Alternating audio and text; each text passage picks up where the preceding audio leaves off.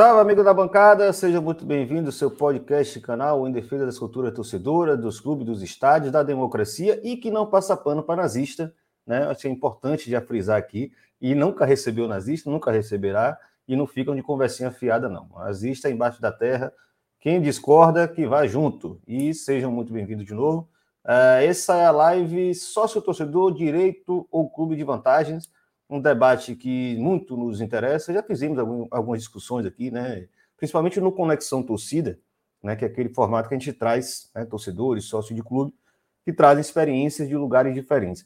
Hoje a gente quer trazer um debate menos clubístico, vamos falar assim, né? dentro de uma realidade específica, mas também com pessoas que têm um olhar atento a isso, inclusive dois pesquisadores, um pesquisador, uma pesquisadora, de lugares bem distintos do país também, eu acho que é maneiro para né, ter uma ideia clubes e situações distintas e que talvez ajude também a entender como esse negócio só torcedor eh, se desenvolveu nos últimos anos e ele pode se desenhar agora, né, com essa retomada do público, assim que a pandemia arrefecer, como nós esperamos que aconteça. Né? Se você está vacinado, né, espero que você esteja aí um tanto otimista de que os resultados parecem que são interessantes. Mas continuando se cuidando, usando máscara, né? Vamos evitar aglomeração nesse momento aí que está todo mundo empolgado de carnaval, né? Verão. Inclusive hoje fez frio no Rio de Janeiro. Vai começar aqui com meu camarada da casa, da Central 3, a central de podcast que não recebe nazista e não passa pano para nazista. Senhor Matias Pinto, seja muito bem-vindo de volta na bancada. Um tempinho já que não aparece por aqui. A agenda é difícil, né, camarada? Os horários sempre chocam, mas que bom que você está aqui, porque esse debate te interessa muito, que você talvez seja dos meus amigos o que mais sofreu com sócio torcedor desse, desse país aí. Pois é, salve Irlan, salve rapaziada aí ligada em mais uma live do Na Bancada. É curioso que um, um, dos episódios que a gente subiu, né, da, das lives em podcast, teve um agregador que um, um rapaz deu uma nota 1, porque a gente fez o um episódio sobre antifascismo. E daí queria que a gente ouvisse o outro lado, essas patifarias, tudo. Então, mano, esquece, né? Central desde o, da, da primeira temporada, é, já deixou muito claro o nosso posicionamento. E conta nazista, mano, é poucas ideias, né? poucas ideias. Essa foi Coisa. foda mesmo. Eu é, passada mas... lá no episódio, né? Porque eles é. ficam com avaliação dentro do agregador, né? E eu sim, não sabia sim. que tinha. Tava lá. Rolou isso, uma estrela. É, provavelmente alguém contaminado por ideias como esse idiota que a gente viu por aí, que já tomou na rebordosa dele, né? Enfim, né? consequências das merdas que se fazem, né? Acontece é. por aí. Inclusive, já estão elogiando sua camisa aqui do Tchaka. Pois é, eu já vi que o, o Júlio está dando uns comentários amargos aí, mas enfim, deixa quieto. É, é. Mas é, é, isso, né? Tô, tô com a camiseta do clube do qual eu sou sócio, mas vou falar também do clube que eu sou sócio torcedor, né? E que inclusive cunhou esse termo nefasto, né? É Excelente é observação, frisar, né? Desde já deixando essa observação, né? Estamos pois falando é. do clube que criou essa ideia, né? Praticamente. Não sócio, só torcedor. A verdade é. é. E vamos falar com outros dois clubes onde esse negócio é meio parecido também. Começando aqui pela minha querida Ingrid Melina, né? Convidada na bancada. A ideia da live foi exatamente trazer ela para trocar uma ideia sobre o que ela pensa sobre esse assunto. Ela é torcedora do Ceará, acho que vocês já perceberam por aí. Assistente social da DPGS do Ceará, mestre em sociologia, pesquisadora das dinâmicas torcedoras e das torcidas cearenses no período pós-Copa de 2014. Ingrid, seja muitíssimo bem-vinda na bancada. Sinta-se em casa.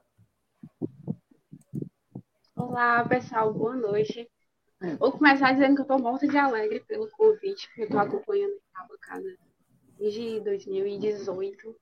É uma alegria enorme agora estar compondo esse espaço. Então, gente, eu sou a Ingrid, sou torcedora do Ceará, né? Acho que ficou assim, evidente. É, hoje sou assistente social da Defensoria Pública do Estado do Ceará. Né? Eu trabalho num programa de que atende vítimas de crimes violentos letais principais. É, mas o meu campo de pesquisa sempre foi o futebol e as torcidas. Né? Então, eu estou desde 2012, quando eu tava, era, era uma baby ainda na graduação, né? comecei é, estudando os impactos das obras da, das comunidades Castelão, né, era algo que era muito mais voltado para a atuação da minha profissão, mas que já tinha uma relação com os mega eventos esportivos, e nesse projeto, né, nesse período de pesquisa de iniciação científica, projeto de extensão, é, num território específico da cidade, próximo ao estádio, foi que nasceu é, a ideia né, de começar a pesquisar a torcida, as torcidas do Ceará. Então, num primeiro momento na graduação, eu faço um debate sobre o processo de ocupação da arquibancada e como cada setor ele é ocupado por um torcedor que tem um perfil de torcer diferente. Você vai falar essa pesquisa já? No mesmo clube. Jogo rápido, deixa eu só São... apresentar a Gabriel, que a gente vem para essa pesquisa, porque eu quero, o que a gente vai explorar tranquilo. já sobre o da pesquisa. Que eu acho que tá bom. Tem uma galera mais nova que não pegou essa discussão das arenas, né? Que a gente fez um debate muito duro antes das arenas, então acho que é bom também trazer, porque você pegou né, esse período também, acho que é maneiro, inclusive como torcedora que frequenta a arena. Deixa eu trazer o outro convidado aqui, que veio para completar essa mesa, que é outro que tem uma pesquisa muito nessa linha, Ingrid também se, se engajou. Gabriel Botti, camarada de São Paulo, torcedor do Coringão, completou sua pesquisa tem três, quatro anos, né? 2016, 2016, cinco anos. 2016, é. Por cinco, seis anos vai fazer, né? Professor de Ciências Humanas, graduado em Ciências Sociais e mestre em Antropologia Social, estudou diferentes aspectos referentes à apropriação da Arena Corinthians por torcedores do clube entre 2014 e 2015. Muito boa noite, seja muito bem-vindo na bancada, meu camarada. Pô, boa noite, Ilan, Matias, Ingrid. É um convite muito legal, né? Muito obrigado aí por um. É sempre um conteúdo muito legal que se consome na bancada, né? Porque você é torcedor, consumidor, inclusive de conteúdos legais assim. E eu queria começar fazendo uma fala aqui, só, só uma coisa breve. Primeira coisa que eu preciso falar, o Irlan já falou, mas assim, é, a gente tem que repudiar toda forma de nazismo, sempre. Não tem, assim, a gente tem que falar para que não se repita. Esse é um conhecimento é, muito antigo, muito antigo não, é um conhecimento do judaísmo que é semeado desde o fim do Holocausto. A gente tem que é, repudiar, combater toda forma de nazismo sempre, para que não se repita. Ainda bem, ainda bem que fizeram parte, né? Muita gente tomou vergonha na cara e resolveu agir com relação a isso. Mas enfim, vamos seguir, que o papo hoje é futebol, torcidas. Não que isso também não esteja presente nas arquibancadas, a gente vai falar de uma coisa específica hoje, que é sócio torcedor. É, como eu tentei, né? Essa, essa ideia desse, dessa live de hoje, ela está se arrastando pelo menos quatro semanas. Né? Gabriel foi até convidado essa semana, que eu pensei assim, pô, vou trazer outro cara que estudou isso, porque Ingrid, no ano passado, ela trouxe uma discussão muito interessante sobre como é, criar formatos né, seguros e que realmente atinjam o público-alvo de sócios torcedores populares. A gente traz aqui muita gente que fala de né, iniciativas de determinados clubes, né, de criar um sócio torcedor popular, garantir acesso de, dos mais pobres aos estádios, em tempos de elitização, etc. E, tal. e Ingrid trouxe uma discussão ainda mais avançada sobre um ponto que nós achávamos que era meio que pacífico, né, a ideia de usar o CAD único, né, o cadastro único, não sei se tem outro nome mais oficial, mas eu conheço como CAD único, que é um cadastro de pessoas em situação de vulnerabilidade, né, famílias mais empobrecidas, etc., que foi usado no caso do Inter, por exemplo. Né? Se isso seria, a gente sempre entendeu que seria um mecanismo interessante. E ela trouxe a discussão num nível mais avançado, falou, tem suas problemáticas. Aí eu falei, pô, então isso já é um tema maneiríssimo para a gente trazer para na bancada, né? Porque aqui tem muita gente que é sócia de clube, que participa politicamente dos seus clubes, e tinha aquela ideia como certíssima, né? Então, Ingrid, para começar, você explica a sua pesquisa toda, como você teve essa experiência de entender, né? A sua própria formação com a ciência social também ajuda muito, né? A ver essas, essas particularidades. Então, fica à vontade para explicar o seu processo intelectual e profissional. E de torcedor. Tranquilo. Tranquilo, valeu, Irlan. Ó, oh, mas vocês vão maneirando aí, porque se deixar, eu fico tiro direto aqui falando. Mas fica. Ah, só é, falar uma coisa, então... eu acho que o, a ventania típica de Fortaleza está entrando no seu quarto aí feroz. Aí talvez bata um pouco no microfone e eu te dou um toque qualquer coisa, tá? Por enquanto tá beleza. Tá certo. Tá certo, tranquilo. Então, pessoal, mais uma vez, boa noite. Então, como o Irmão falou, que a, a, minha pesquisa ela nasce da arquibancada, é, mas também tem uma questão da, da proximidade é, da universidade com o estágio, é, é do, do, território que a universidade estava inserido e das atividades que de alguma forma eram exigidas né, pela a minha a minha profissão. Então, eu venho da, da Universidade Estadual do Ceará, é, que fica na, numa das ruas de acesso ao estádio Castelão. Por que é tão importante falar? Porque eu tenho acompanhado é, a transformação do Castelão de muito antes. Né? Eu, eu frequento estádio desde os oito anos de idade, né? então isso aí vai quase 20 anos. Eu entro na universidade no ano em que a reforma do Castelão ele inicia, e aí eu já vivenciei esse primeiro conflito, né, já que havia um debate sobre pra, para onde estavam indo os recursos né, no período pré-Copa, é, quais as obras seriam realizadas, quais seriam os impactos para aquele território. Então, lá em 2012, eu começo a acompanhar uma série de equipamentos é, do, do, território do entorno do estádio, né? Falando assim em termos de regional, não era só ruas específicas, era uma série de bairros que de alguma forma seriam impactados pela, pelas obras e que ainda hoje, de alguma forma, é, vivenciam o estádio fora né, da arquibancada, né? Que tiram sua renda, que tiram sua subsistência é, a partir das atividades que são executadas dentro do estágio. E aí eu avanço é, para uma pesquisa mais individual que trata do, dos perfis né, de torcedor dentro de um mesmo clube. E de forma mais recente, agora no mestrado, é, eu trabalho os impactos é, da arenização nos modos de fazer festa. E pego como elemento quais as adaptações é, as equipes de bateria e as equipes de festa das torcidas organizadas mais tradicionais, de que forma elas precisam se adaptar, e o surgimento das, do, dos grupos, né, dos coletivos de festa, porque também é algo muito marcante no nosso estado, é a questão da festa que é executada pela torcida do Ceará e pela torcida do Fortaleza com a equipe Vai Rolar Festa e a equipe Mosaico. Então, eu trabalho, é como esses grupos eles surgem, né, eles são de alguma forma uma consequência do processo de arenização. Mas, assim, eu vou mencionando algumas questões, mas vamos tratar do, do assunto pelo qual o Irmã é, fez o convite, que foi a questão do passaporte social, que foi elaborado pela, Fortaleza no final do ano passado. Olha, minha gente, eu vou dizer assim, clubista eu sou, não vou negar, né? Assim, todo mundo aqui trabalha baseado no clubismo a blusa aqui não nega, mas é, os apontamentos que eu vou fazer sobre essa questão do passaporte é, não, não se tratam de uma crítica específica ao clube, né? Mas a proposta que foi apresentada. Coincidentemente, né, talvez eu faça alguns elogios a uma proposta que já está sendo executada pelo Ceará, mas realmente, assim, não se trata só de, de elogiar o meu clube, tá certo? Então, não, se chateia.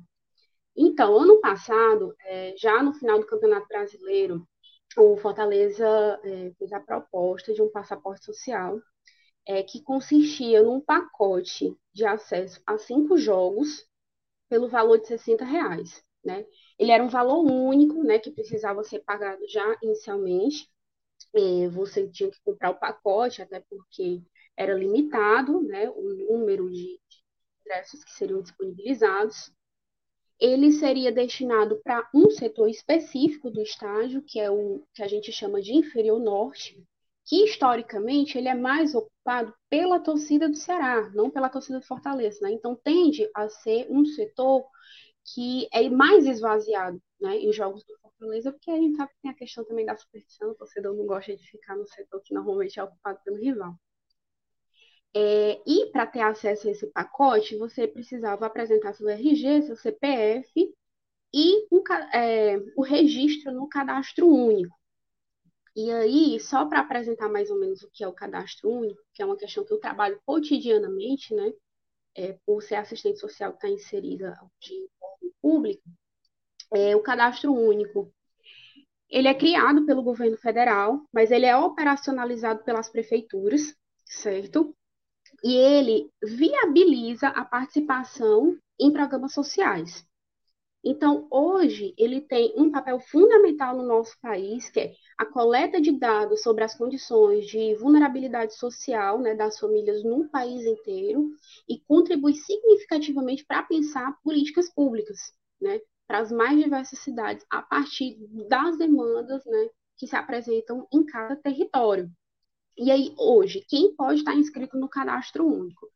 É, famílias que tenham é, uma renda mensal per capita de até meio salário mínimo, ou que tenham uma renda total é, de até três salários mínimos, certo? Ou pessoas que estão ou estiveram recentemente é, em situação de rua. E aí foi interessante quando o clube fez essa proposta de apresentar é, esse comprovante, né, como uma forma de ter acesso a esse pacote. E aí, eu já adianto que ele não é de todo ruim, assim, a, o, a vinculação com o cadastro único, ele não é algo que precisa ser desconsiderado.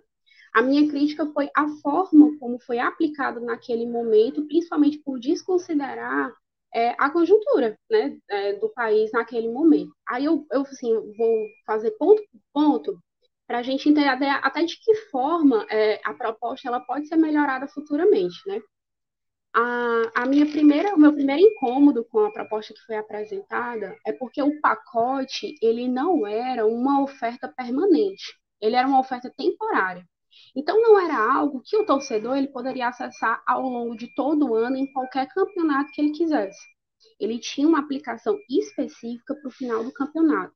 E por que, que isso era significativo? Gente, ainda que naquele período Fortaleza tivesse com uma pontuação significativa e não tivesse saído ali do G4, ele vinha num processo né, que o nosso é, querido homem mal do trem bala citaria de a virada da montanha. Então, assim, ele vinha, né, assim, perdendo ou empatando, né, olha o dedo, vinha perdendo ou empatando uma sequência de jogos. E havia uma certa insatisfação, né, da torcida que acabou, é, como consequência, tendo um esvaziamento do estádio. Além disso, durante a, a pandemia, o Fortaleza perdeu um, um número significativo de sócios torcedores. Né? Então, o clube ele acaba só apresentando essa Só, só uma pergunta, é, qual era o, ah. o, número de sócios torcedores do Fortaleza e do Ceará? 30 mil? Certo. É, na, no início da pandemia, o Fortaleza eu acho que estava com quase 32 mil sócios e o Ceará estava com cerca de 20 mil. Tá. E aí, durante e, e, a pandemia, só, só um Fortaleza também. perde um número significativo. Acho que chega a uns 15 mil, reduz para 15 mil. É, aproveitando, aproveitando essa pergunta do Irlan, queria saber se teve alguma ação também do, é, para os sócios durante a pandemia, né? Porque alguns clubes organizaram, né? Enquanto que no caso do São Paulo, não. E, e, e pior ainda, tinha cobrado já uma anuidade para comprar os ingressos da Libertadores, então teve muita gente que pagou os 12 meses é, em prestações é, e não recebeu nenhuma contrapartida. Sim, é, no caso do Ceará, houve é, esse, esse mimo né, para a torcida, que é porque, na verdade, não, não tinha, era até difícil de cancelar, né? Porque não havia mais aquela história do pagamento recorrente, você ou pagava por boleto bancário, ou pagava a, né, fazia o pagamento total no cartão e dividia ali as parcelas. Então, o Ceará praticamente ele só houve ficou ali com déficit né, no pagamento do, dos torcedores que optaram pelo boleto bancário. Mas, enfim, o que, é que foi dado né, como presente? Houve a extensão de três meses no período né, do sócio, você ficaria ali depois no, do pagamento mais três vezes com acesso ao estádio liberado. E também é, recebeu uma camisa, que não era a camisa de jogo, mas foi uma camisa produzida para presentear o sócio torcedor. Então, o titular é, recebia de forma automática e os dependentes é, poderiam comprar a camisa é, com desconto significativo. Saía por menos da metade do valor convencional. Ah, que eu me recorde, o Fortaleza não apresentou né, essa, é, esse presente. Inclusive, aí mais uma vez, torcedores do Fortaleza, me perdoem se eu é, fizer algum comentário errado. Mas pelo que eu acompanhava nas redes sociais, havia um incômodo muito grande por não estar tá sendo ofertado nada, né, ao sócio torcedor que estava ali em pagamento, inclusive de ter tido uma série de cobranças, tanto por parte do presidente é, do clube, né, havia assim uma certa culpabilização, olha, tá acontecendo porque vocês não estão mais pagando sócio, como é que vocês cancelam sócio durante a pandemia? E também umas chamadas assim muito incisiva. Assim, ó, só dá para contratar esse jogador aqui se vocês pagarem sócio. Então havia assim até uma cobrança meio indevida, né, considerando o momento que, que a gente estava vivendo ali. E, e aí e aí retornando para a questão do pacote, enfim, ele é temporário e ele é pensado praticamente no momento em que o clube precisa que a, a ocupação no estádio ela passe por um aumento e aí é uma crítica que eu já fazia de muito antes. Os ingressos eles tendem a só ser barateados quando o clube precisa lotar o estádio de volta, é, quando o time está mal das pernas, Clássico. quando está beirando rebaixamento. É, e aí, aí, aí bota ingresso a 20, a 10 reais, e aí lota, mas aí baixa uma melhorazinha de novo para ficar o ingresso lá em cima. O outro ponto é que só era possível comprar o ingresso pelo pacote. E aí, veja bem, se eu, se eu faço o cálculo do valor do ingresso de forma individual, beleza, ele saía ali com uns 12 reais, baratinho. Mas você só podia fechar o pacote dos cinco jogos. Então, assim, te vira para descolar os 60 reais. Sem contar que quando a gente vai para o estádio, a gente não gasta só o valor do ingresso. A gente tem que pensar transporte. É, e aí, se o transporte coletivo da região do, do Castelão aqui é terrível para a maioria é, das outras regionais de Fortaleza. Se pensar esse jogo para noite, assim, já era. Pegar ônibus, é, você tem que andar um trecho significativo até o terminal e tal, é, para conseguir chegar em casa. É um negócio ridículo. E alimentação e bebida, porque quem que vai para estar e não vai beber um pouquinho de cerveja, né? Assim, tudo isso tem que estar tá na conta. E isso aumenta o custo é, de uma maneira absurda. Quando você é, compara, ah, se só tem um cadastro único, quem tem uma renda é, por pessoa de até meio salário mínimo, ou então uma família é, que tem um número significativo de integrantes, mas que só recebe até três salários mínimos, quem, quem né, desse perfil consegue destinar de 15% a 20% do seu salário para ir aos jogos? Então, acaba que o, o, o, o cadastro único, ele tem um perfil que ainda que apresente é, um, é um perfil de cadastrado, né, que ainda que tenha acesso a essa facilidade ao, ao ingresso popular, ele não vai conseguir comprar ou não vai conseguir chegar ao estádio ou ir a todo, todos os jogos que estão nesse pacote, porque no momento não tem condição de destinar parte da renda é, para acompanhar futebol, assim. É, é, inviável. A gente está vivendo um momento que ir ao supermercado é um negócio é, absurdo. Que... Aí é aquela questão. Claro, então a gente está falando de um segmento que não tem recursos mínimos para ter transporte e alimentação para um evento social, vamos falar assim, um evento cultural, não para futebol nesse bolo, assim, esse conjunto, esse conjunto de coisas. É, que seria esse, o, cada, o, o, o CAD único serve a essa população. E aí, aí que eu acho que é interessante que você falou. Ao mesmo tempo, a gente deixa de criar ou se sente satisfeito com a criação, a não existência de um é, plano que realmente atinja uma determinada, né, vou falar, faixa né, de consumo, né, faixa de, de renda, né, acho que é melhor, mais adequado falar, é, que talvez pudesse ter a capacidade de estádio, ter interesse e não, não consegue pelo preço do ingresso, não necessariamente pelo custo de ir ao estádio. Né? Mais ou menos Sim. essa aí a, a conclusão. Isso. Até porque, assim, a gente tem que levar em consideração que boa parte das famílias que hoje estão vinculadas ao cadastro único é para ter acesso a benefícios socioassistenciais, sim, que sim. no momento é o Auxílio Brasil. O Auxílio Brasil ele está pagando até 400 reais para essas famílias, né? Então são famílias que é, recebem um valor muito baixo para a manutenção da vida, que de alguma forma ainda precisam manter os atendimentos no, nos centros é, de, de assistência social, né, o Centro de Referência de Assistência Social São CRAS, para ter acesso a programa de aluguel social, a benefício eventual de cesta básica, enfim, depende da política de assistência social para uma série de outras coisas.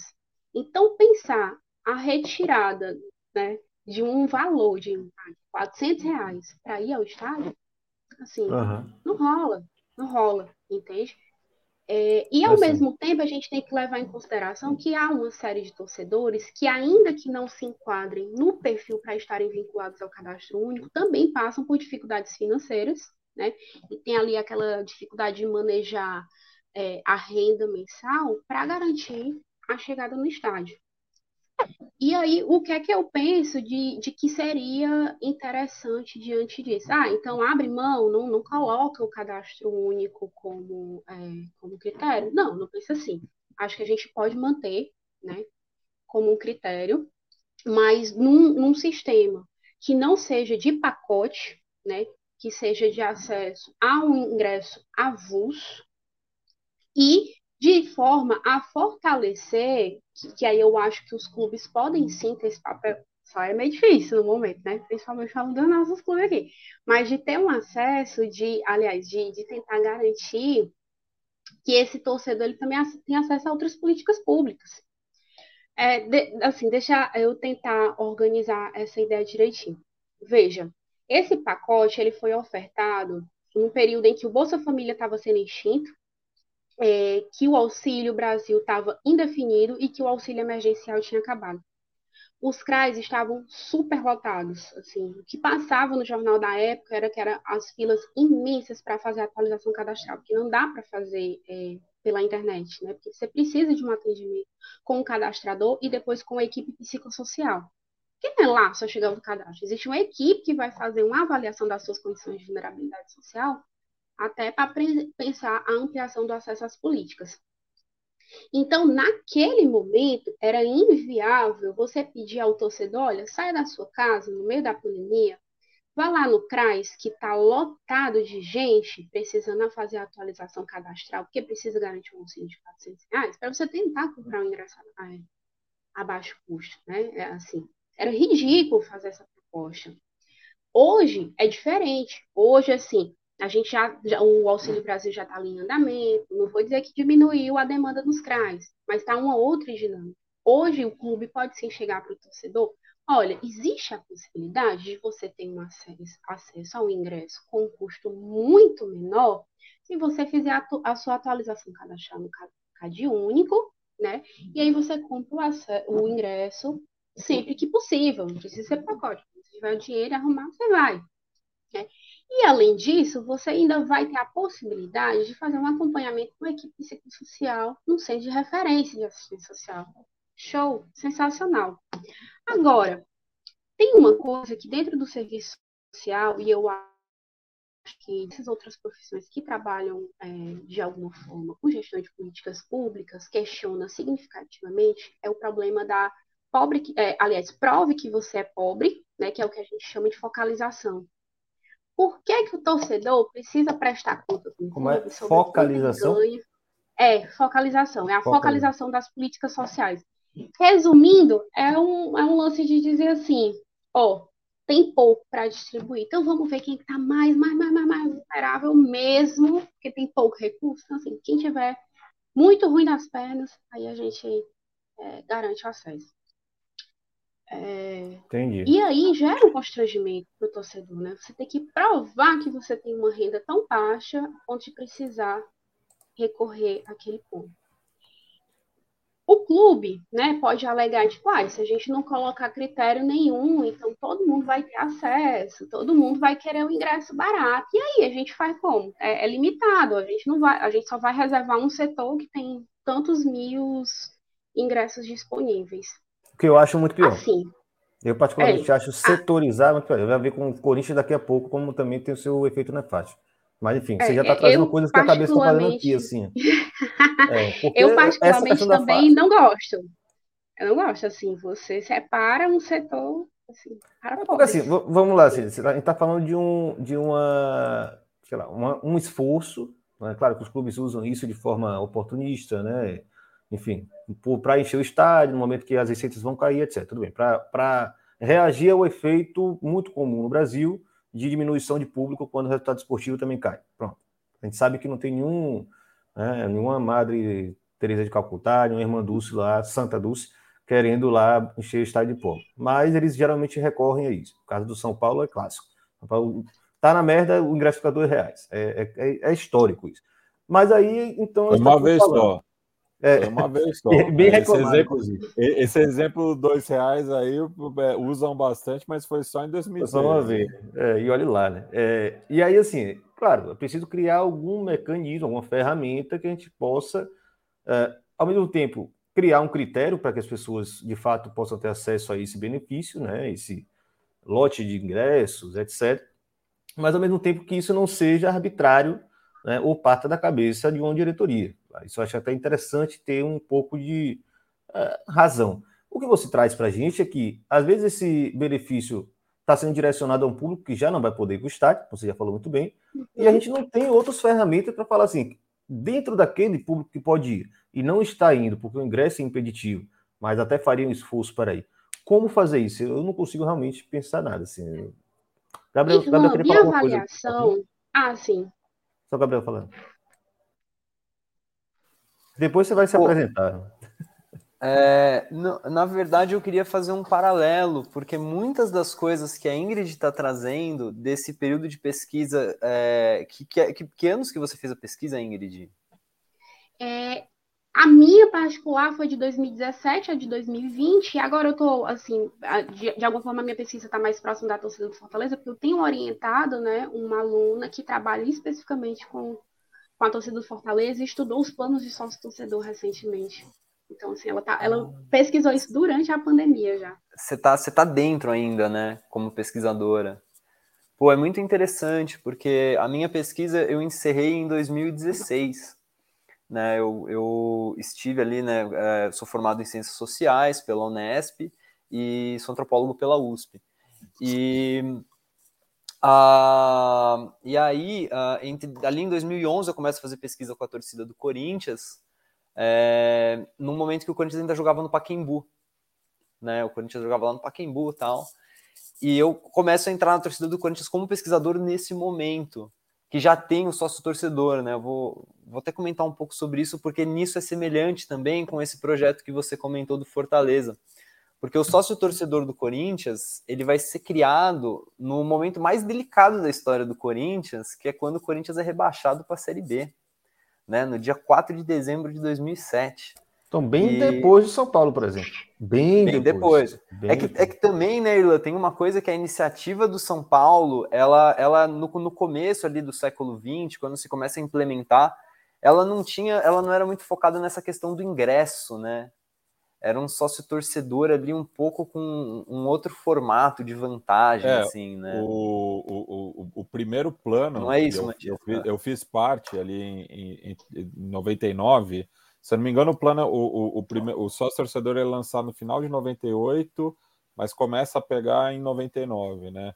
Era você ganhava uma revista, uma camiseta, tinha uma bilheteria exclusiva mas eu não lembro a questão do desconto, porque como eu era estudante na época, não era o que me pegava. Não lembro se tinha ah. desconto, mas tinha uma bilheteria exclusiva.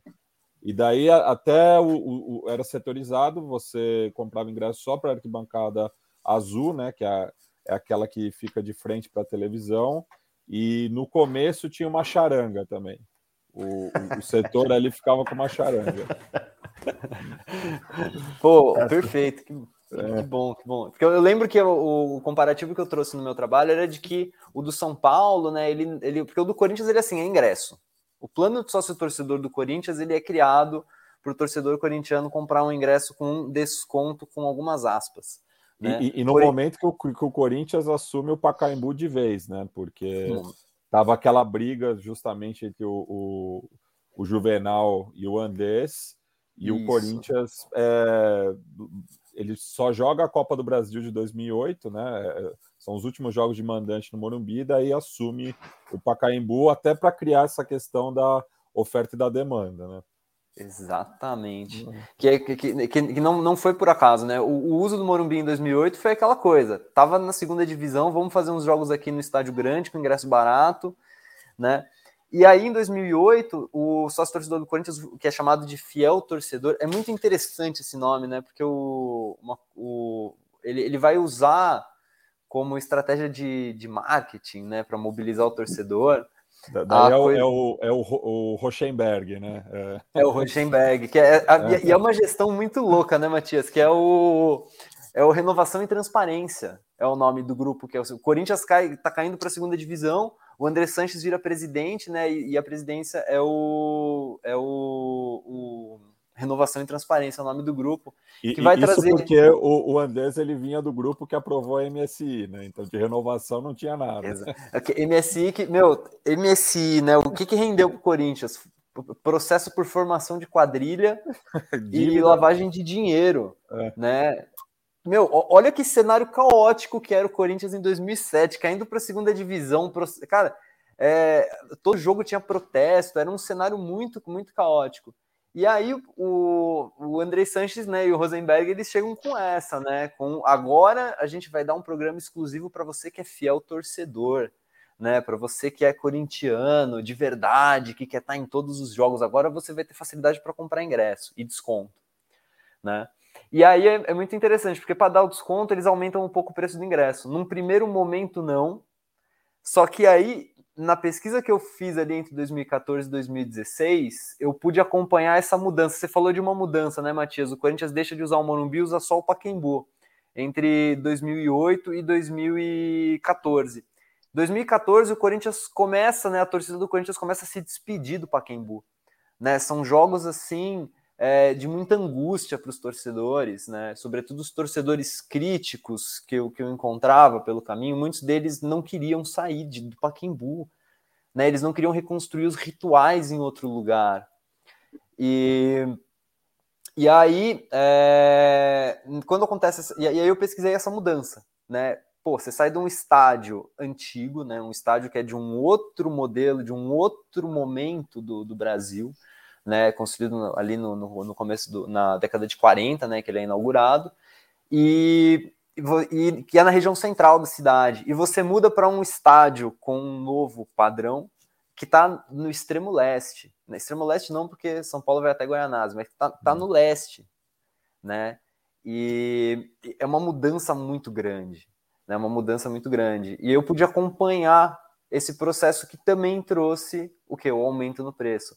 Né? Então, assim, cria-se o, o, programa de sócio torcedor para dar um desconto. Né? Só que o, o, o, preço do ingresso, né, o preço oficial do ingresso, ele muda. Preço de face, né? Uhum. Preço de face. Estava tentando é. lembrar esse termo. É. Ele muda. Né? E, é, em 2000, quando o, último jogo no Pacaembu pelo sócio torcedor você pagou 18 reais e para o primeiro jogo na arena você já pagava 40, né? E, e, e, aí e isso... o Corinthians cria também essa questão do, do, do, do rating, né? Não sei como que era o, o, o termo que o clube é, usava, mas é, eu comecei a perceber através dos meus amigos corintianos essa loucura que virou, né? Porque é, para você garantir o seu lugar, você tinha que estar tá, é, sempre presente. É. Senão, e daí era, era o medo, assim, o pessoal que gosta mais das organizadas, tipo, eu tenho que ir em todo jogo, porque senão vão me mandar para o tobogã eu não vou mais conseguir ingresso na amarela ou na verde. É. Esse, esse, é um ponto que chega, que tem um cruzamento muito interessante com o que a Ingrid relatou do, do caso do Fortaleza. Porque o que acontece? Para você tem uma pontuação, né? Chama pontuação. Traduziram, pelo menos, né? E cada ingresso que você compra, você ganha um ponto, um ponto. Um ponto vale para um ano e esse 0.1 vale para sempre. Né? Se você vai em 20 jogos do Corinthians num ano, você vai acabar o ano com 22,2 pontos. Depois que passou um ano, você fica com 2,2. Né? Tem torcedor que já está aí no, no fiel torcedor há, há 13 anos, que os caras têm centenas de pontos. Não sei, se, não sei se chega a centenas, mas tem gente que tem muito, muito ponto. Assim. E aí o que, que acontece? O cartão ele é pessoal intransferível. Você não pode né, não pode passar para outra pessoa. Na época que eu fazia pesquisa, não sei se isso ainda acontece, né? Porque eu, faz um tempo que eu não, não vou ao jogo, não, não participo dessa rede de contatos. Mas o que, que era muito comum? As pessoas elas tinham que comprar o ingresso para ter acesso a esse ponto. Se eu quiser ir num jogo da Libertadores daqui a seis meses, eu preciso ter ponto. Então, eu vou comprar um ingresso para um dia de jogo que eu sei que eu vou estar tá trabalhando. Ou eu vou comprar um ingresso no meu cartão de crédito por um jogo que eu sei que eu não vou ter dinheiro para pagar. Mas eu sei que eu vou ter alguém interessado em pegar o meu cartão para ir no jogo, né? Então, assim. Eu relatei é... isso. Eu conheci a Arena do Corinthians no segundo jogo, porque teve um amigo de Gabriel, Matias, que hum. tava, comprou o ingresso sem poder ir e estava doido para ter alguém que pudesse ir. É no lugar dele, que acabou sendo eu. é, isso é uma estratégia. Quando eu fiz a pesquisa, tem um, uh, tem um relato muito forte de um torcedor que ele me fala que ele, uh, ele sempre ia em todos, ele ia em todos os jogos no Pacaembu, pagando ali 18, 20, 15 reais, ele ia em todos os jogos, ele conseguia ir.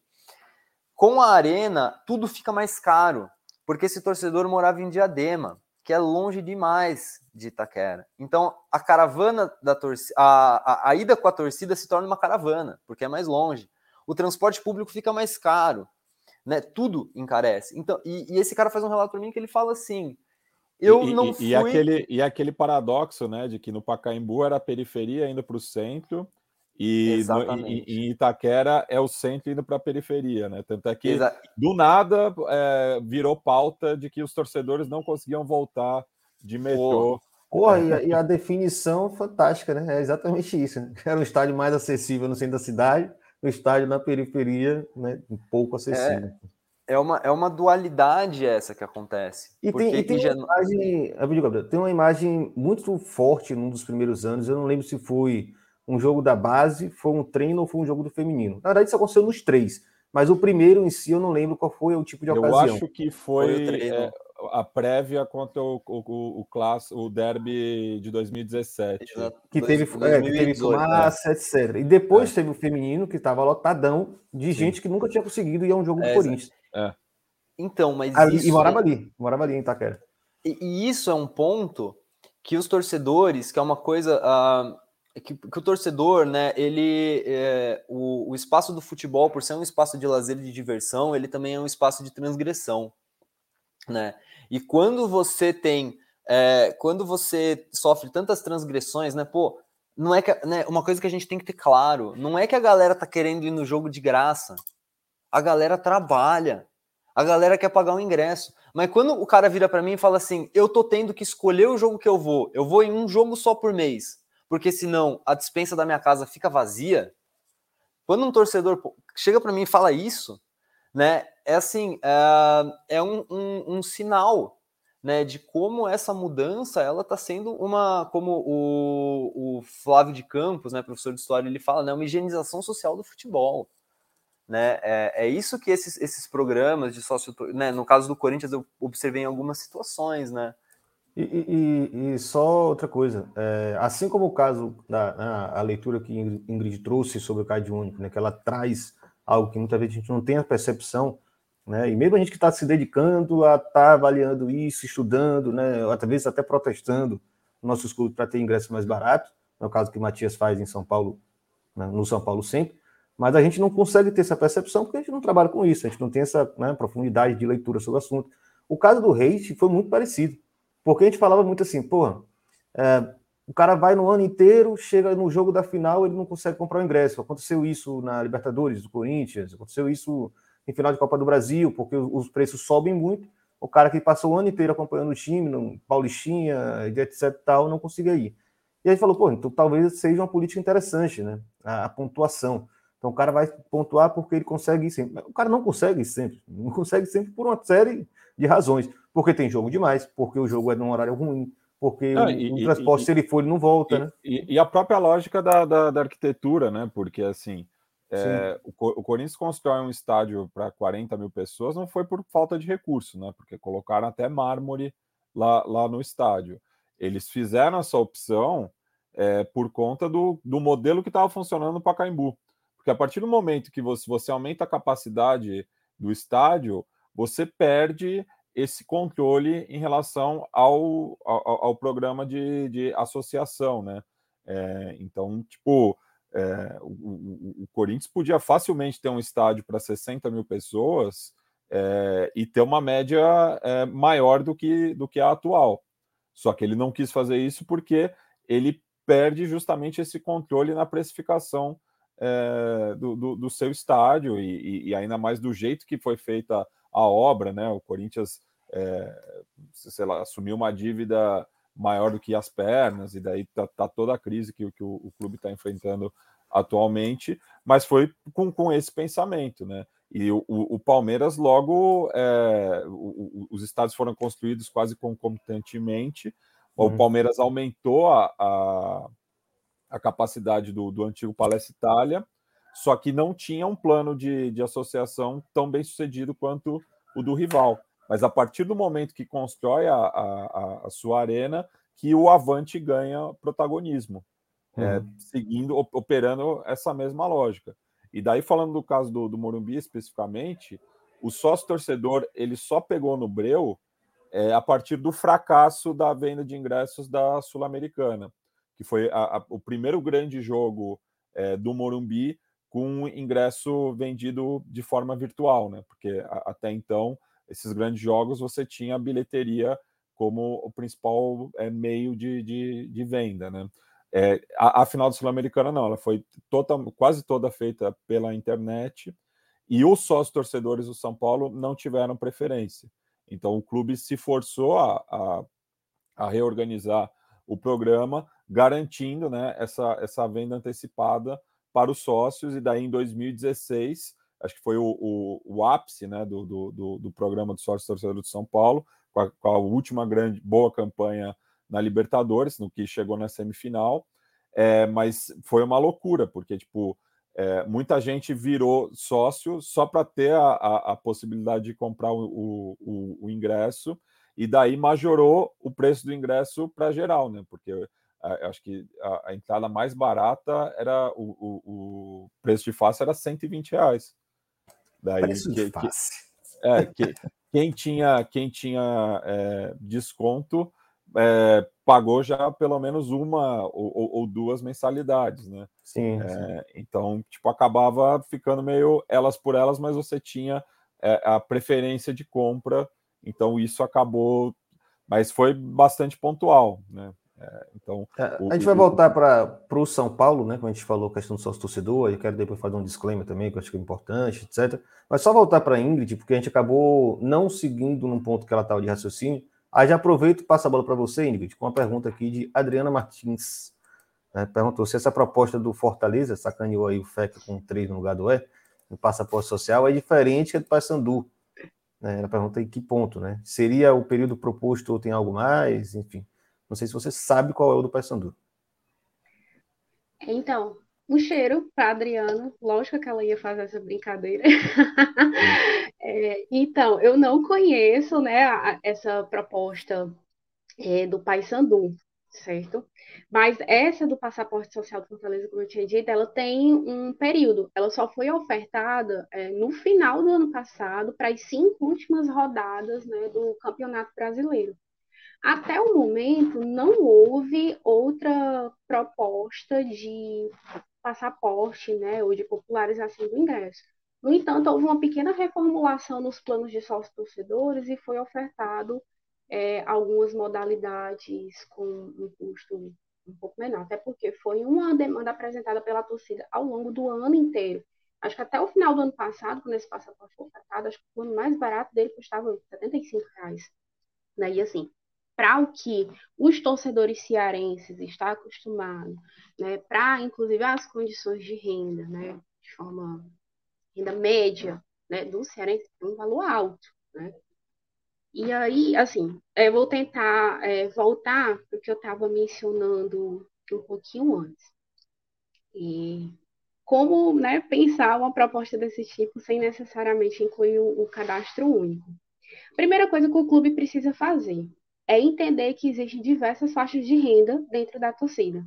Né? O ingresso popular não vai abarcar todo mundo que tem dificuldades financeiras ou que está distante é, do estádio por questões financeiras. E aí, como o Irlan bem sintetizou, há, uma, há um grupo, há um perfil de torcedores que, infelizmente, nem mesmo com a popularização do ingresso vai conseguir ter acesso ao estádio, né? pelas condições gerais de sobrevivência. E aí, se o clube quer né, que é, essa é a parte difícil. Né? Se o clube quer aproximar esse torcedor, que ofereça uma proposta que não necessariamente seja através da, da assim, do pagamento da, do, do ingresso. Ele pode selecionar, ainda que um número muito restrito, é, de vagas no estádio para trazer esse torcedor que está cadastrado lá no CAD Único para conhecer o, o estádio, para ver o clube pela primeira vez e que não seja uma ação isolada, mas que seja um, um projeto que seja tocado de forma permanente. e entender que há um outro perfil de torcedor que pode sim acessar é, esse ingresso popular. E aí eu vou citar é, algo que tá, que foi proposto pelo Ceará, se eu não me engano, em 2019, que ainda está em vigor, certo? Que é o, a modalidade de sócio torcedor chamada time do povo. Só para contextualizar, as condições de vinculação do sócio torcedor aqui no Ceará, né, pelas torcidas do Ceará e do Fortaleza, tem uma configuração muito diferente das que vocês estão relatando que acontece no estado de São Paulo, né? É, hoje, tanto o Ceará quanto o Fortaleza estão com cerca de 30 mil sócios, né? Não existe esse sistema de pontuação aqui, né? Até porque o estádio que a gente utiliza é o estádio Castelão, que está com capacidade entre 55 e 60 mil, então, a gente tem um número de sócios torcedores que é abaixo da capacidade do estádio. É, então, não há necessidade, pelo menos não nesse momento, da inclusão desse sistema de pontuação. O que existe é diversos planos né, de, de, de sócio, que dependendo do valor pago, te dá acesso a um setor diferente do só, estádio. Só, né? só reforçar e, e, e essa, essa competição. Também, Ingrid, desculpa. Tem algum carnê, assim, algum plano que você compra e você já tem acesso a, a todos os jogos que o clube for fazer no ano? Então, é, no, aí, eu, assim, como eu tenho mais propriedade do Ceará, como tem funcionado hoje no, no, do Ceará? Tem cinco modalidades mais frequentes, né, do sócio torcedor, que é o campeão da popularidade, o vovô de ouro, tem um, um terceiro que eu não estou me recordando agora, mas que dá acesso ao anel superior e ao anel inferior é, do estádio, né, nos três setores você compra ele e você tem acesso a todos os jogos. Não tem esse negócio de, ah, esse campeonato você vai, nesse aqui você não vai. Pagou o sócio, tem acesso ao estádio. Só para vocês terem uma ideia de como é, tá, tá, bem legalzinho essa proposta, por exemplo, a, a, modalidade que eu pago é o campeão da popularidade. Eu pago 32 reais por mês. E eu, eu tenho gosto acesso assim, ó, a todos os jogos. Você vai, vai, dizer o setor do estádio, isso aí é o Castelão. Agora. Ah, tranquilo. Tá, vamos, vou tentar aqui enxergar. então, é, e, por exemplo, a modalidade Ingrid, posso, falo, posso te é... fazer uma te fazer uma pergunta, assim? Você é, tem como dar uma situada também nessa questão do preço dos setores? Isso, é, é boa também. Tenho sim. Isso preço, é uma, preço é uma... do sócio e do valor do ingresso, né? Porque o é... sócio, ele tem acesso livre para todos, não, né? Só alguns, né? Pronto, Isso vamos acho... lá. Eu vou só abrir aqui o, o sitezinho do sócio do Ceará, que é para não passar os valores errados. É porque ainda tem isso, né? Tem, tem, está, tem Sim. clube que tem é, desconto no ingresso e tem outros que tem passe livre, basicamente, né? Só o torcedor é, é livre. Né? E, é, então, vou, vou falar aqui, vou começar pelo hoje, o plano de sócio, do, do, de sócio torcedor do Ceará, que é o mais caro, que é o Vovô de Ouro. Ele é, custa 180 reais mensais. Como é a forma de pagamento, né? Você faz adesão ao plano, você paga o valor total correspondente aos 12 meses e tem a possibilidade de ou parcelar em 12 vezes no cartão ou parcelar em 6 vezes é, no, no, no boleto bancário. Ainda que não seja um valor tão caro comparado a outros né, estados, ele oferta certa dificuldade, porque você precisa ter um limite altíssimo no cartão é, para conseguir passar toda essa parcela de uma lapada só, né? E aí, esse, é, essa modalidade oferta acesso livre para todos os setores do estádio, exceto é, o camarote, né? Porque tem outro sistema para acessar o camarote, tem um lance assim que são a, a galera dos patrocínios, não sei o quê. E, e, e só uma questão. É... Na antiga cabine de rádio. No, nos clássicos, o, o, visitante também consegue fazer venda pelo sócio torcedor? Ai, não. Ah, eu posso já falar dessa parte, porque toda vez que é. tem clássico aqui dá confusão. É... Não, confusão. Até porque está diminuindo, já né? faz tá parte do processo, né? Mas assim, do Está diminuindo cada vez é. mais a, a, a, proporção, né? Pô, mas que bom isso, que tem duas torcidas no estádio, no é. clássico, né? Porque aqui em São é Paulo. É maravilhoso. Aqui em São Paulo você você pode ah. brigar em qualquer canto da cidade no dia de clássico, você só não pode entrar no estádio. Vai lá, outros é... setores. Tá, e aí a outra modalidade mais querida, que você tá, paga 90 reais mensais, você tem acesso é, a, ao anel superior todo, ao anel inferior e só um trechozinho do que a gente chama de prêmio. A prêmio é aquela que fica ali embaixo da. Eu só sei chamar, é o setor de empresa, eu só chamo das cabines de rádio, né? Fica embaixo ali das cabines de rádio, né? É, ali é, é o é setor mais do, caro. Da imagem, né? Essa aqui, para cada imagem. É, exatamente. Tá apontando. Eu estou com dificuldade de enxergar que eu estou com o celular, gente. Tá. Mas é, esse então, trecho anel... que o, o Irlan está apontando. Com 90 reais por mês eu posso acessar sem ter que pagar mais nada qualquer setor desse aqui do, do Castelão. Tanto superior quanto inferior e parte né, desse aqui do tá. aqui embaixo. Tá. Certo? O, que, uhum. o campeão da popularidade, que é o mais procurado pela torcida, hoje está custando 60 reais mensais. Mas nos últimos meses, o Ceará fez uma série de promoções, né? É, de adesão. Aí, como eu disse, o meu custa 60, mas eu estou pagando 32 reais mensais. E aí, o que é que eu tenho acesso? A todo o anel superior, né, o, o, norte, o central e o sul, que é esse que o João está apontando, e também tenho acesso à inferior norte é, e à inferior sul. Esse que o João está apontando é inferior sul, do outro lado é inferior norte, certo? Para ir para a inferior central, eu preciso pagar o de 90 reais. E aí, como eu disse, acesso liberado a esses setores, não há sistema de pontuação. O que você precisa é passar pelo check-in, né? Que existe um sistema de check-in que é para você confirmar sua presença ou ausência no estádio. E existe uma classificação de prioridades, né? Os planos de sócio que são mais caros, abre o check-in antes e aí ele tem né, mais assim liberdade para é, escolher o setor que ele quer ficar. Esses têm acesso livre. E aí, tem um outro plano que, particularmente, assim, por mim, foi muito comemorado quando ele foi apresentado em 2019, que é a modalidade time do povo. Como é que ele funciona? Você paga uma taxa de 14 reais mensais, certo? É, e o teu ingresso, ele custa só 10 reais. Então você paga o plano de, de, né, de 14, e aí, ah, tal jogo, eu quero, eu quero ir. Vai lá no site do Ceará, compra ingresso a 10 reais. É, inclusive, esse valor não altera ao longo do ano, não altera dependendo do campeonato, de contra qual clube é, é, né, tá ali disputando o jogo. Por exemplo, houve uma confusão medonha quando o Flamengo veio jogar aqui porque eu acho que estavam ofertando o valor do ingresso para os torcedores do Flamengo a 140 reais, né? E aí era o setor superior, um dos, superiores foi liberado para a torcida do Flamengo a 140. O torcedor do Ceará que ia assistir logo embaixo, o setor inferior, estava comprando ingresso a 10 reais, né? Através do, da modalidade. A mensalidade é quanto mesmo? 14 reais. Porra. É muito acessível. E aí você. E se você não puder não precisa... ir todo jogo, você pode não ir todo jogo. Né? Você não tá lá precisa, garantido. não precisa comprar, não precisa justificar ausência. Isso. No Arena é, de Copa do aí, Mundo. É só lembrar é... isso pra galera. É uma das melhores arenas da Copa do Mundo, só lembrando isso.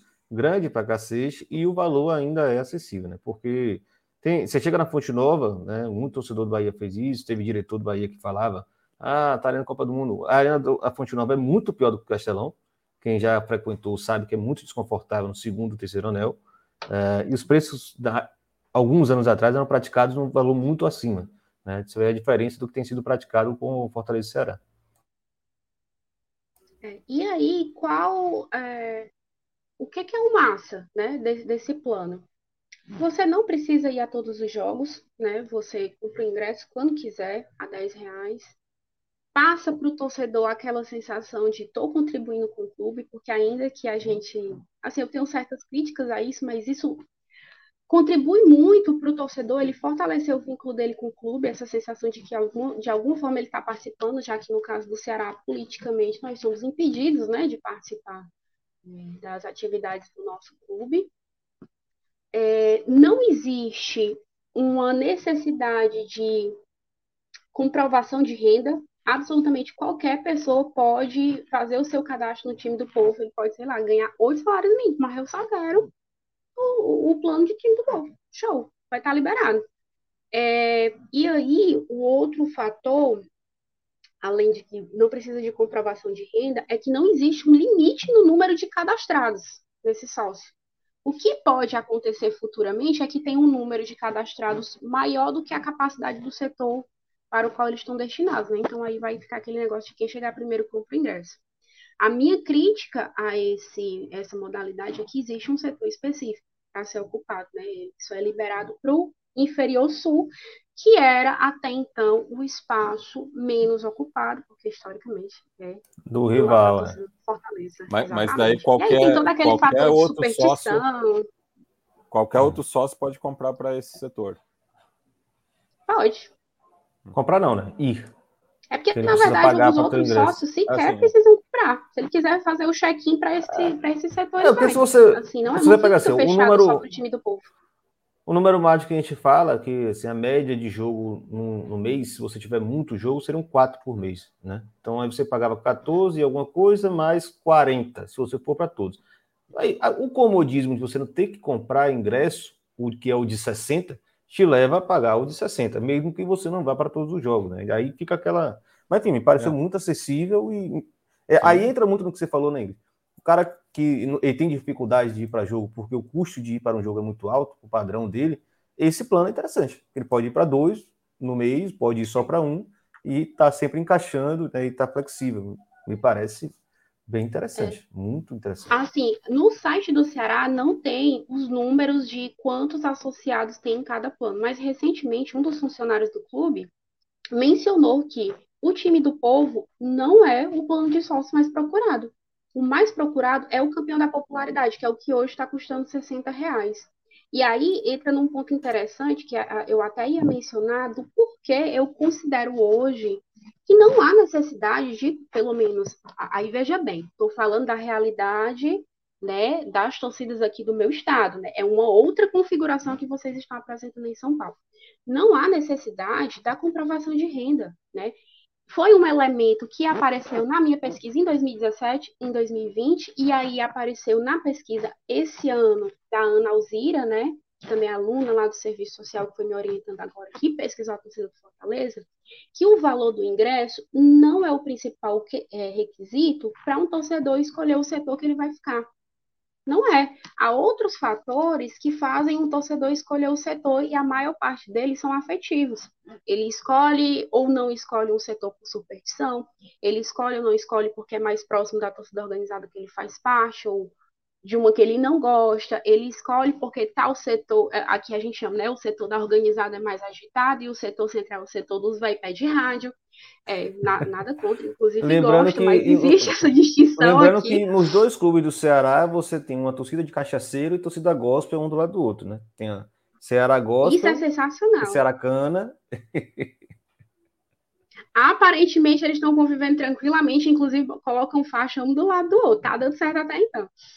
Melhor cena é, de arquibancada. E aí, e aí é, enfim, o torcedor ele escolhe o setor dele por outros motivos. Não há essa obrigatoriedade da comprovação de renda, pelo menos não no momento. Ele recorre quando ele considerar necessário.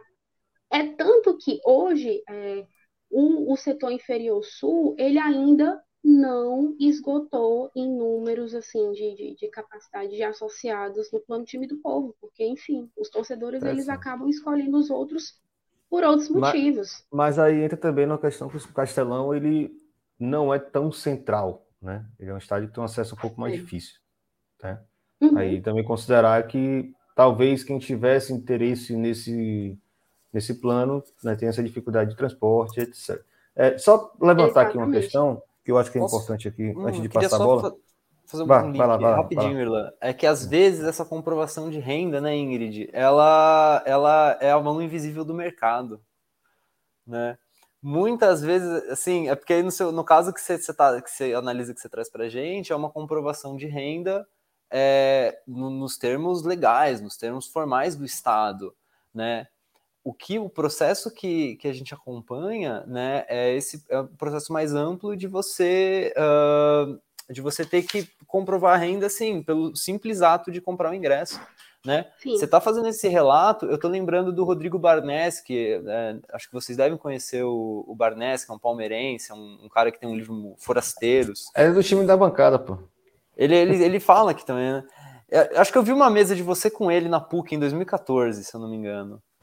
Eu, esse, o esse dia foi o, foi o dia que eu conheci o Irlã, inclusive. Foi mesmo. Ah, foi olha só, eu tava, tava lá também. O tava o Minduim, ah, o é. Gabriel Ushida tava também. Grande Sim. Foi, foi bem legal. E, e ele, ele, ele, ele, ele, ele tá fazendo. Poxa, eu não lembro, não consigo lembrar tudo. O, o fundador do Gaviões estava também. Chico, Chico, Chico Malfitani. É. Mas o Rodrigo Barneschi, ele, ele tem uma frase que a Indy estava falando, e para mim está fazendo todo sentido a frase dele. Que ele fala assim: é muito difícil você ser torcedor hoje em dia. Né? Acho que o que a gente está pegando é isso, né? Quando a gente pensa em discutir né, é, esse, esse, esse, esse tema que vocês estão trazendo para a gente da participação ou não, né, da participação política, né, o que, que é de fato esse sócio torcedor, né, é uma, uma, uma construção de, de burocracia financeira. E aí acho que o ponto é esse, né? Você tem que ter a comprovação de renda, ela é necessária para você simplesmente poder comprar um ingresso. Não, e, né? e, e Gabriel, e isso surge também num contexto. É, esses programas eles começam a se popularizar é, numa época que o acesso à internet era ainda mais difícil, você precisa ter um cartão de crédito, é, enfim, são vários empecilhos, né? É, que, que acabam privando muitas pessoas de usufruir até desses benefícios, né? Porque tem um, um, um recorte de, de, de, de, classe aí bem, bem imposto, né? Totalmente, né? É, é um é um, é um, é um recorte assim que é o, o acesso. Assim, você não vai comprar o acesso, você vai comprar o acesso para ter acesso. E para ter é. acesso ao acesso, você tem que ter um outro. Cara. Você é um aí, aí eu vou trazer. É, é, eu vou trazer o escalonamento dessa parada em perspectiva histórica. Achei maneiro trazer isso exatamente agora, porque é, Rafael, aí é bom sempre ter um velho guarda aqui, que eles sempre trazem as coisas das antigas, né? É, política e, de carnês um anuais. Eu só fiz cartão de crédito para poder comprar ingresso. Eu não tinha até então. Eu não tenho cartão de crédito. É. eu não, não uso cartão de crédito, não, não compro. Assim, quando eu preciso, eu peço para alguém. Mas eu vou ter que fazer. Por quê? Porque eu quero ir no jogo do Corinthians com a minha mãe. Quero ir com a minha mãe. Inclusive, mandar um beijo para minha mãe que está assistindo. Valeu, tia. É, Rafael Henrique trouxe aqui, ó. É, é, claro, torcedor do Vasco, né, no, no, Rio de Janeiro. Política de carnês anuais, que era algo muito comum nos anos 90, né, antes dos 90, gerou um aumento de gasto torcedor comum. Para os mais fanáticos, o preço médio de tickets ficou ligeiramente mais barato. Falo mais sobre o Vasco. Provavelmente está falando do sócio torcedor, né, da ideia do sócio torcedor. Aí ele falou que é, os clubes gaúchos que deram esse boom com descontos. Mas os clubes gaúchos têm, têm a sua particularidade Depois, também, né? é, porque é, muitas vezes acabam confundindo, né? Chamam de sócio torcedor, lá não. Lá sempre foi é sócio, sócio, patrimonial. É sócio, sócio, sócio que é sócio. Sócio que é sócio. Inclusive, é. não tem. É, é, isso. No Rio de Janeiro, como você tem essa ideia de ser um sócio que não é patrimonial, ou sócio estatutário, sócio não sei das quantas, sócio torcedor que não é sócio, é, no Rio Grande do Sul isso não existe, né? Por isso que o, o até Lucas Tila apareceu aqui para perguntar se a gente falou da questão do direito à volta no clube. Nem conseguimos entrar ainda de tanta coisa que tem para falar sobre esse tema. Hum. Foi o caso de fazer até uma segunda rodada, viu? Fiquei sabendo aí, Ingrid e Gabriel e Matias. É, aí ele trouxe aqui, Matias. Do Vasco, o primeiro foi em 2005, ó, já é bem depois também do, do, no caso de São Paulo. Na real, era a compra parcelada da joia do título de sócio geral. Eram 24 parcelas de 15 reais. Aí, aí você vê que tem uma confusão entre o sócio do clube né, e o que seria depois o sócio torcedor. Que acabou sendo eliminado, inclusive, desse, desse, né, dessa relação com o estatuto do clube. Né? Direitos políticos no Rio de Janeiro é bem difícil de encontrar. Uh, Gabriel, Guilherme Ponce mandou para você aqui. Ó. Boa noite, grande bote. Estive com ele uma mesa de debate sobre futebol na escola Aleph Peretz. Abraço, eu também, Chico. É, minha esposa deu é. aula na, na Aleph. Foi? É, então, foi, até no TCC lá. É. Deu aula lá também. É. Só, só mostrar isso aqui, ó. Esse livro aqui, eu tinha perdido esse negócio, fiquei triste pra cacete. Acabei fechando a página aqui. Que é um livro do. É uma coletânea, uma organização. Deixa eu tentar ampliar minha tela aqui. A Torcida Brasileira. Bernardo Borges Buarque de Holanda já passou por aqui. João Malaya já passou por aqui. Luiz Henrique de Toledo já passou por aqui. E Vitor Andrade de Belo não passou ainda porque ele não quer mais falar de futebol, quer falar de turf, de touradas. Né? O cara estuda os esportes pré-futebol no Brasil ele estuda torcida, torcida antes do futebol. É, é, exatamente. E pré-remo, né? A gente usa o é. remo como um dos primeiros né, esportes praticados no Brasil. E aí tem essa discussão sobre a torcida brasileira. Então, e aí tem o, o artigo de, de Kiko Toledo, inclusive foi orientador de Gabriel, né? Na, na Undef. Não, ele caras... foi banca. Ou foi banca, é, perdão. Ele verdade. foi banca. Estava lá na sua banca. Para não confundir, não. recursos e confusões. Uh, políticas de corporalidade, da corporalidade, socialidade torcedora entre 1990 e 2010. Então você já imagina o que entra aqui nesse tema, né?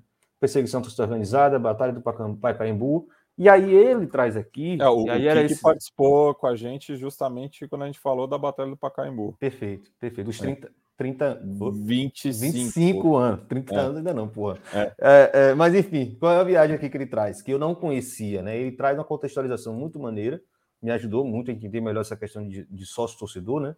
Que é essa invenção bem brasileira, entendam. É muito. É, chamar isso de sócio é só no Brasil. Nos outros lugares você tem um carnê, tem um season ticket, tem coisa, coisa e tal. E aí ele explica muito bem como foi essa sacada de criar esse nome sócio-torcedor tem também a ver com o esvaziamento das organizadas, né, Matias? Você pode pegar muito essa discussão. Existia uma política, e o próprio Fernando Capês disse que a criação foi dele, a gente sabe que não foi, mas ele é muito midiático, que ele tinha a ideia, como a gente vai acabar com as organizadas? Esvaziando elas e matando elas por inanição, tirando os sócios das organizadas, que tinham certo benefício também para a procura de ingresso, e levando esse sócio direto para o clube. Aí entra toda a ideia de criar receita, etc, etc tal. Quer comentar alguma coisa sobre isso? Porque eu quero trazer outra coisa. Sim, não, é, é até no caso do Morumbi é curioso que o, o, o, sócio torcedor, como eu falei, ele foi primeiro na, na arquibancada azul e foi justamente na época que o a, a Dragões da Real tinha migrado para a arquibancada azul, né, para ter uma di diferenciação da Independente.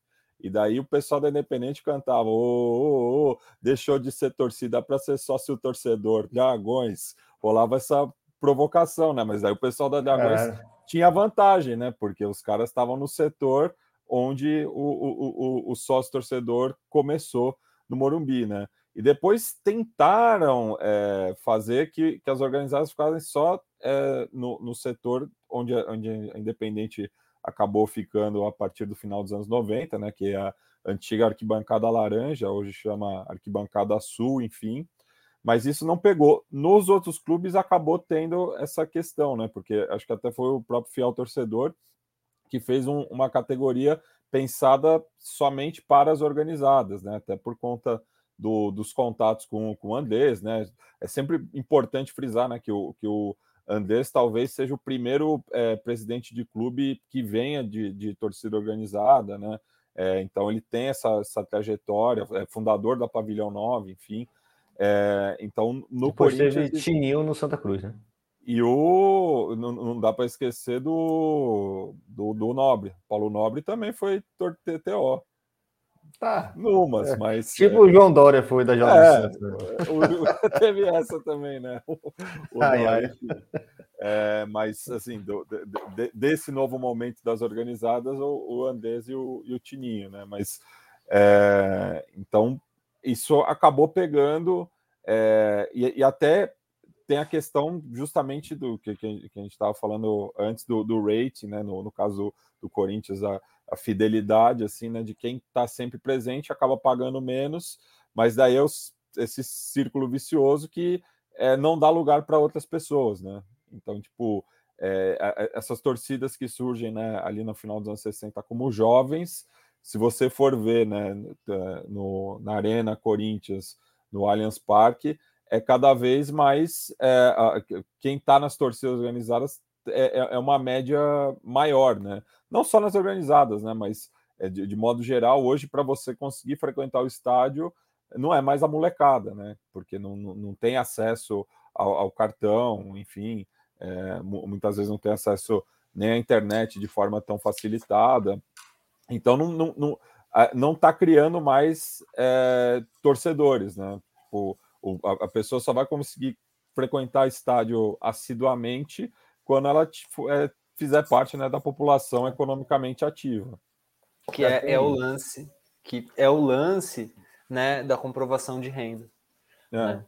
E, e, aí tem é muito curioso, eu tinha separado uma citação, tinha separado duas citações aqui para comentar, ah, e uma delas é desse texto que o Irlan mostrou é um trecho que o, o, o, Luiz Henrique de Toledo ele vai sintetizar né, é, a ideia de que né, nessa, nesse período de, 2000, de 90 a 2000 tem-se uma agenda política de exclusão simbólica dos torcedores economicamente mais fragilizados, né?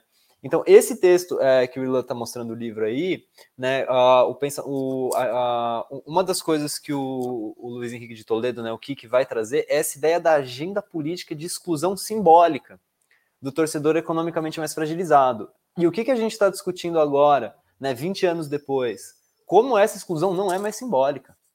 Né? Ela já está operando. 30, né, na verdade. É, é, porque ele pega 90, 90, 2000, né? É. Ela é efetiva é. e discursiva, é. né? Ideológica ela é, preparada. Ela é pra, assim, ela, ela era uma agenda. Quando você cria uma agenda, quando você cria um programa de alguma coisa, seu objetivo é cumprir.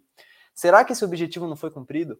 Porque a gente olha o caso do Corinthians, beleza, tem o, o fiel torcedor que é voltado exclusivamente para torcedor organizado. Só que uh, são poucos ingressos. Se eu não me engano, não estou com o número na cabeça, mas se eu não me engano, não chega a, a 8 mil ingressos do estádio. Então, assim, são os setor, é o setor mais barato? É o setor mais barato. O, o sócio torcedor é um pouco mais barato para você fazer anuidade? É. Só que é muito pouco ingresso. Ah, passou um comentário aqui é, sobre o, o sócio torcedor do Santos, que primeiro vende para o sócio torcedor e depois vende para o torcedor uh, que não é sócio torcedor. No caso do Corinthians, por que, que o, o fiel torcedor ele é um sucesso? São quase 70 mil sócios. No estádio cabem 40 e, 40 e poucos mil, 44, se eu não me engano. Mas os sócios torcedores são 70 mil. Então, assim, mesmo pagando a anuidade, é muito provável que você fique sem o ingresso. Né? É... E, e o, o, o, Guilherme pode confirmar aí também, o sócio rei tem direito a voto, né? É, aí o Santos já tem essa mudança. O Fluminense, teve é. uma, um do Fluminense que eu quero botar aqui também, que eu achei importante. É. Felipe Melo trouxe aqui. É, Fluminense, o plano Felipe mais barato. Melo do Fluminense. Falta latinha aí, bota o roof, roof aí. o plano mais barato que tem hoje é o Guerreiro e custa R$ 9,90. Não tem desconto e nem direito a voto, mas fura a fila para comprar ingresso. É, enfim, é para outra. Aí é, é a questão que a gente tem que comentar também daqui a pouco. É, os dois planos mais caros, sócio futebol, tem direito a voto e desconto no ingresso. Tem um plano que dá 50% e o outro 100%. É, e aí ele falou os valores aqui: R$ 35,00 por mês para o de 50% e R$ 75% para o de 100% eu acho pouca oferta, né? Acho que tem pouca variação, mas, enfim, já é mais interessante do que a gente tem. E aí eu acho curioso esse que ele falou do plano que não tem direito a voto, porque o Fluminense avançou nisso aí, ó. Roof, roof, apareceu metendo um roof. é, que não, que, é, foi um avanço que eles tiveram de direito a voto para o sócio torcedor, é, que não tem direito a ser conselheiro. Aí é o, o avanço e o recuo, né? E aí, de é. repente, cria um plano que também não tem direito a voto. Então, assim, enfim, é sempre o, é, o processo está sempre em construção. Né? Nada está tá consolidado. É, Julieta apareceu aqui, o sócio rei do Santos é sócio que é sócio. O sócio hum. torcedor foi absorvido pelo antigo estatutário, tem uns 15 ah, anos. Tá. Né? Então aí é, vai mudando o, bastante. O Guilherme Pontes falou aqui também, né? Que não chegou a votar nessa última, mas que, que tem esse direito, direito político. É. É, aí só colocar ainda, voltando para a questão da transformação do carnê, né? Que ainda alguns clubes devem ter, mas assim, no, no Vitória não, não, existe mais, tudo virou sócio torcedor. Né? Você ou garante o ingresso do ano inteiro, né? porque você tem que pagar o ano inteiro, ou no mínimo seis meses, salvo engano, é, ou você é, tem o, o, desconto no ingresso. No caso dos dois de Salvador, eu acho que já é. O Bahia também quase todos são ingressos inteiros. Deve ter um plano mais barato que você paga descontado, mas assim, a ideia é que você tenha passe livre, né? É, e aí o, agora. O Bahia tinha feito aquele também censitário também, né? É o. o... É, camisa, bermuda e camiseta. Deve ter algum é. torcedor do Bahia assistindo, daqui a pouco pode falar aí. É. Eu não lembro detalhes agora, não, mas era isso. Era, foi estudado para também. Que foi adaptado do Inter, né? Acho que o Inter foi o primeiro que fez uma modalidade com comprovação de renda, né? É, o do Inter e... era pronto. O do Inter era o CAD único. É. E 10 reais por mês e 10 reais por ingresso, por jogo, né? isso. né? Se fosse. O Bahia, ele acho que ele não pega CAD único, ele pega e, é, comprovante de renda. Né? E, e, o Inter, que, que, que, nas antigas tinha uma particularidade também, de que o sócio de organizada não pagava ingresso, porque eles Isso. tinham essa visão de que o torcedor, torcedor organizado empurrava o time, então ele tinha esse benefício, né? Exatamente. É, doido, meio doido, né? Isso é. vai mudar, evidentemente. Não, acho que, acho que já, eu acho que já não, não, não existe mais. Não existe, não. É. é. muito interessante. Uma das críticas que a gente fez aqui foi essa setorização que é feita dos estádios. Ou getificação. Estádio... Oi? Getificação no caso do Corinthians. No, no caso do Corinthians é assim, você tem um setor ali que é um grande latifúndio assim abandonado. Assim. É Mas é, é, é, muito é muito interessante, né? É, a gente perceber como essa setorização ela envolve também uma precificação, né? E, e aí uma coisa que os torcedores são muito críticos quando a gente conversa com eles, que o, o quando eu conversava com eles, né? que o preço do ingresso ele tinha que seguir de alguma forma a, a, a escala social do Brasil, né? A, a, classificação socioeconômica do Brasil. O ingresso mais barato ele tinha que ser é, maioria. A, a, maioria, né? Uma coisa lógica assim, porque senão acontece o quê? Setores vazios muitas Se vezes. não do Brasil, mas pelo menos da própria torcida, né? Buscar uma forma de tentar oferir um pouco qual, qual o perfil da sua torcida. Né? É. Porque eu acho que o caso de Fortaleza e Ceará, não é que os caras não queiram cobrar mais caro para gerar mais receita. Mas eles perceberam, quem é gosta de futebol aqui na cidade de Fortaleza?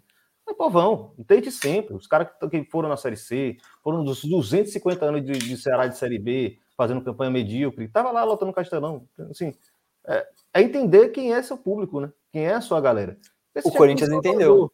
Aqui em Salvador, não, tô no Rio, mas você chegar em Salvador e querer botar ingresso de barão e, e camarote, setor prêmio, não sei o quê, só vai carreirista, a revista, né? Aquela galera que gosta de estar em coluna social, que não é a galera que vai todo jogo. É essa galera não gosta de futebol.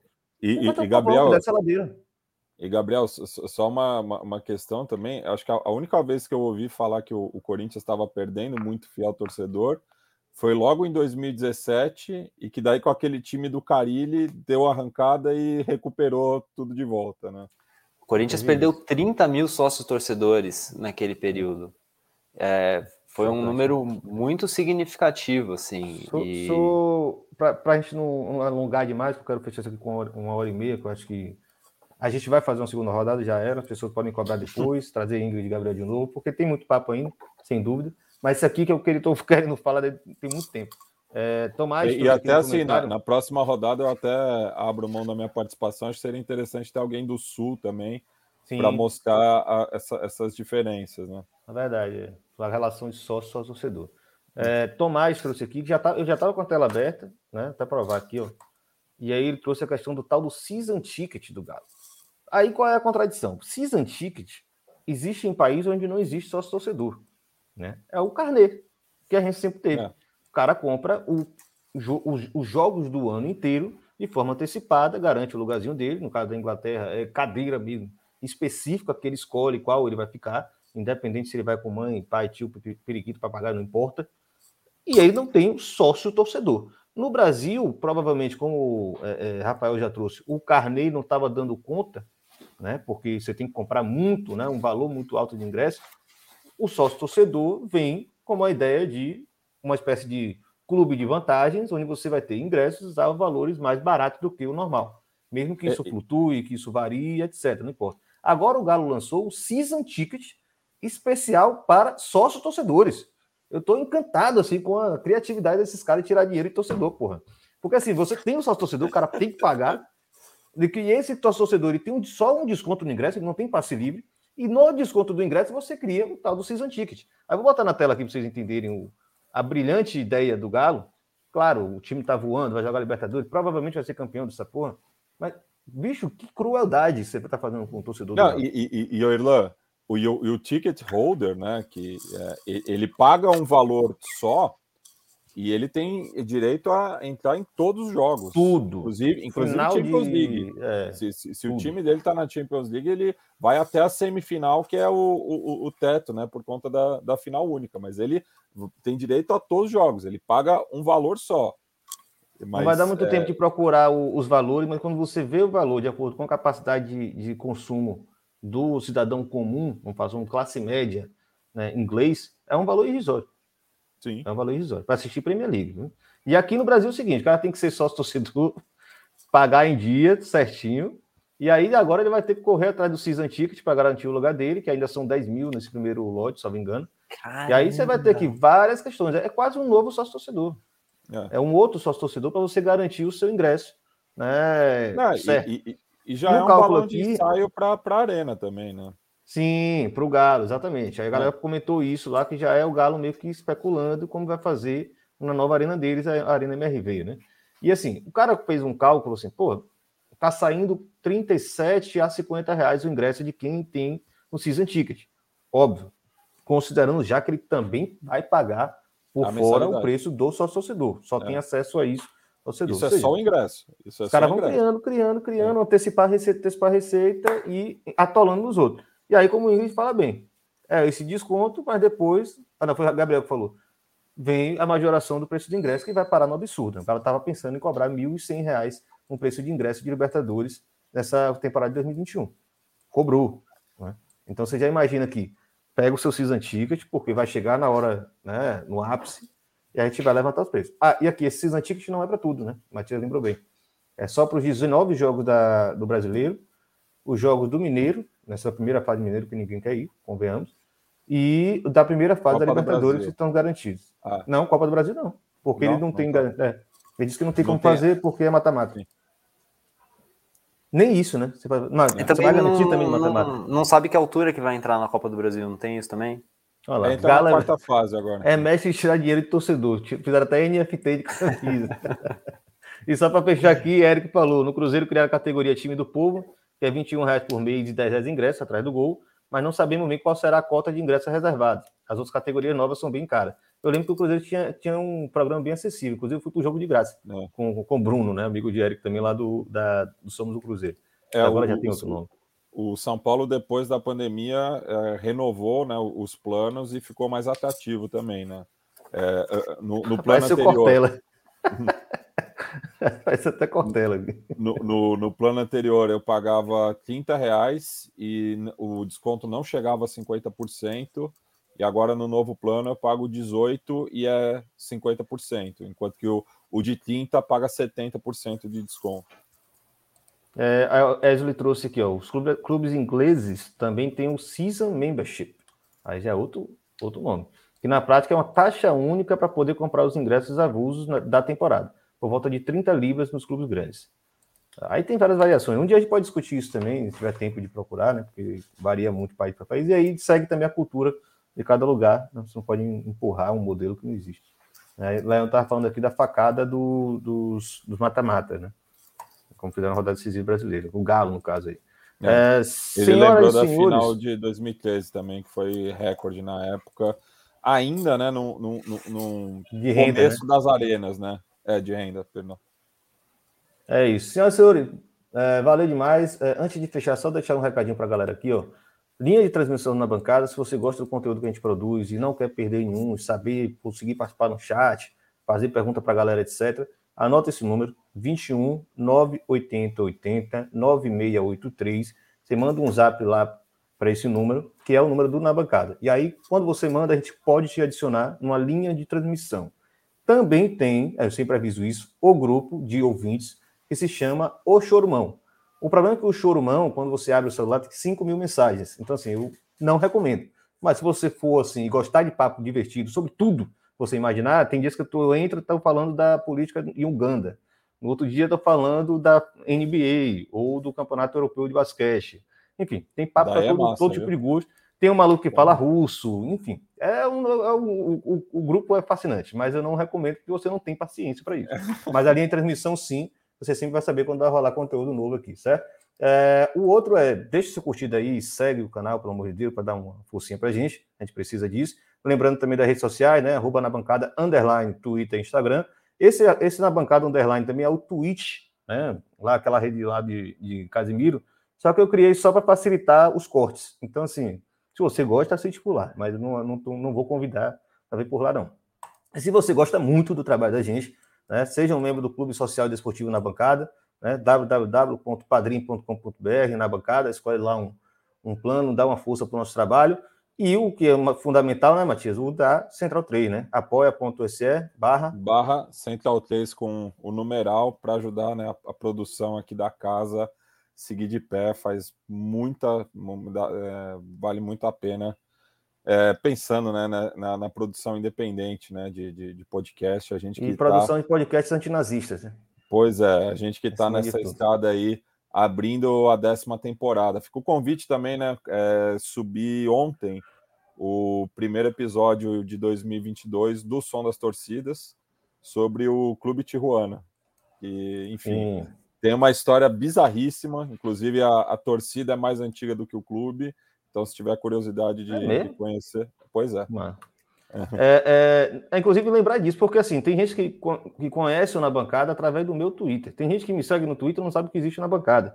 Tem gente que conhece na bancada não me segue no Twitter. E tem gente que não sabe que a gente joga os conteúdos aqui com o podcast lá no Som das Torcidas, que tem conteúdos muito interessantes, né? Então, quem gosta de arquibancada tem que conhecer essa porra.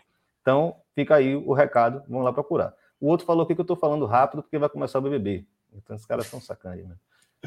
Cadê? Falou aqui, que o Felipe Desidério.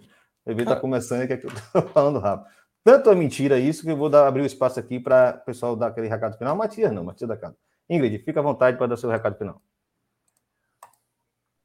Eu sei. Uh, eu primeiro eu quero agradecer o convite, foi sensacional a discussão. Já estou preparado para a rodada 2. Inclusive, Matias, vou ficar aí devendo o diálogo sobre como é que funciona em dia de clássico, porque é, a conversa é longa demais. Hum.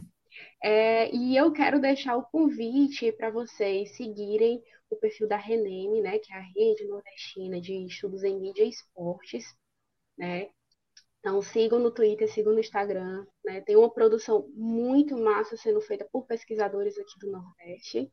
E no mais, assim, é isso, né? É, é, agora, a partir de agora, pensar mais estratégias para popularizar o acesso ao estádio, é, de forma a aproximar cada vez mais o torcedor da arquibancada e das discussões políticas que acontecem dentro do clube. É isso. Boa noite, pessoal.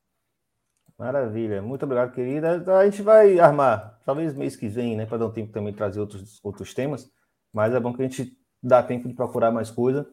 E aí, Gabriel também está certo aí que vai ser convidado. Muito obrigado pela sua presença. Só abre seu microfone antes de dar o alô. Oh, então, seus amigos começaram a aparecer no final da live, né? Estão aqui perto Não são meus amigos, são meus, meus alunos, né? Ah, é?